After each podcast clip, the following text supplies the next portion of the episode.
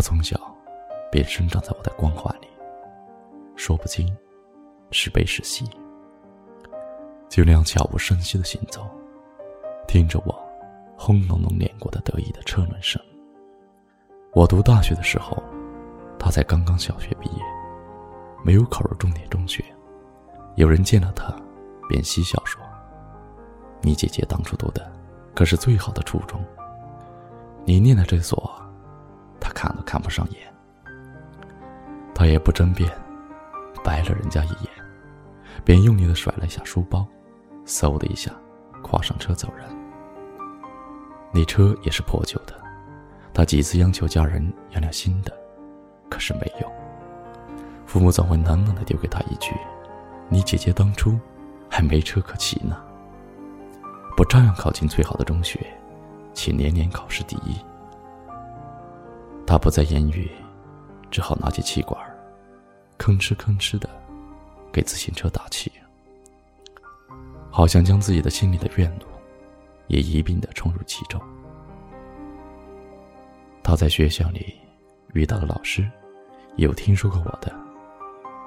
上课的时候看他开小差，偷偷的听着流行歌曲，便用教鞭敲他的脑袋，挖苦他说：“你和你姐姐，一个爹妈生的孩子，怎么差别就那么大呢？”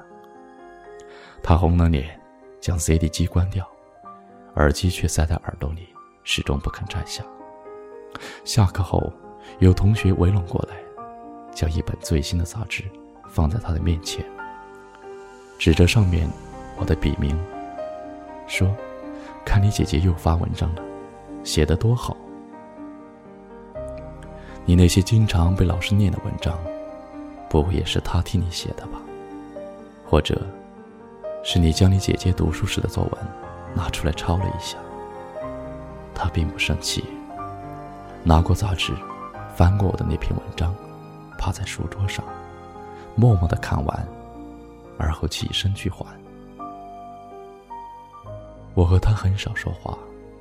放假回家的时候，看到我来，他也不会喊我一声姐姐。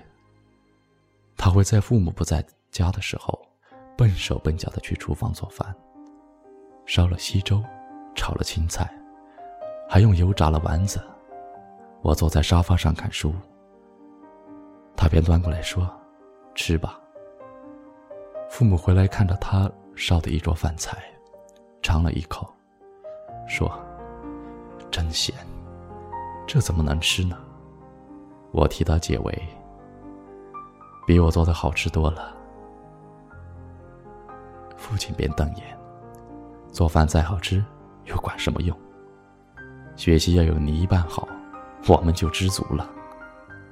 我在家的时候，他与父母发生冲突的几率很高，常常不知怎么就和他们争吵起来。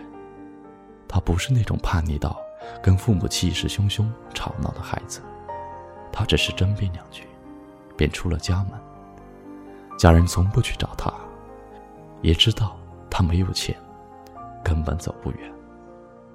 顶多是在小城里逛游到天黑，而后踩着稀薄的月光，寂寞的走回家中。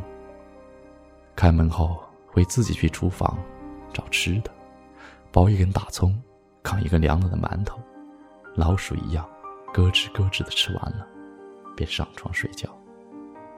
有时我会背着父母出去寻他，在家门口父母不会经过的小巷子里。他坐在石凳上，低头用一根树枝胡乱的画着什么。我劝他起来回家，他始终不肯，只说让我一个人待会儿。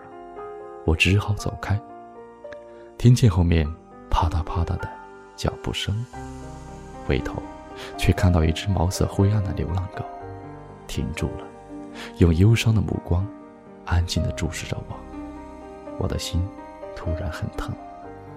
不忍再看，扭头走开。年岁渐大，我的话语越少。后来，他用几十块钱从同学手里买了二手手机，开始发短信给我，省钱，所以每条短信他都会很长。而我因为懒惰，回复给他的常常很短，大多是学习中的苦恼或者父母的矛盾。我总是教育多过沟通，他便淡淡的回了一句：“看来你也不能真正的理解我。”我并不计较，删掉短信，继续自己的城市之旅，将不知如何寻找出路的他丢弃在小城。他的 QQ 一直挂在我的上面，灰色的头像从未亮起，但签名档里却总是会更新，也不知是不是写给我看。忽而明亮自信。忽而，烦恼厌世。有时他会留言给我，碰到我在，也不多言，得到回复，便即刻止住，说：“姐，你忙，不扰。”我总是千篇一律的叮嘱，在父母面前多说几句好话，让他们高兴。你也不会缺了什么，以后出门读书。想听唠叨，怕是想寻也寻不着。他从不回复我这样的说教，也不知是已经关机出了网吧，还是根本不愿提及这个话题。有一天我在家，我无意中进入他的卧室，打开床前的抽屉，看到一本厚厚的留言册。心内好奇，打开来看，一页页的翻过去，心里便生出了丝丝的疼痛，犹如一把小刀，面无表情的割着我的手臂。几乎每隔两页，便会看到别人给他留言里，千篇一律的说：“真羡慕你，有一个如此优秀的姐姐，有她一路帮扶着。”想必你也会有美好幸福的未来。留言册的下面是一本一本的杂志，我的文字在其中光芒闪烁。而我出过的第一本书，也不知道他从哪儿买到，已经翻得书页脱落，却在抽屉的最里面。以他夺目的光彩。将他整个的年少时光霸道的笼罩。我突然想念十岁以前的他，送我上学，在雨后的泥地里走，我再不动他，他便啪一下跳下车去，踩着软泥，在小路上一边奋力飞奔，一边回头看我，而且兴奋的大喊：“姐姐！”快点骑呀，你追不上我呢。我看着他两条嗖嗖的小腿儿，犹如一只鸟的翼翅，自由在风里拍打。心底的温情慢慢膨胀，成为一朵大大的棉花糖。那段记忆，我写入了书里。我知道总有一天，他会看到，而我也会看到。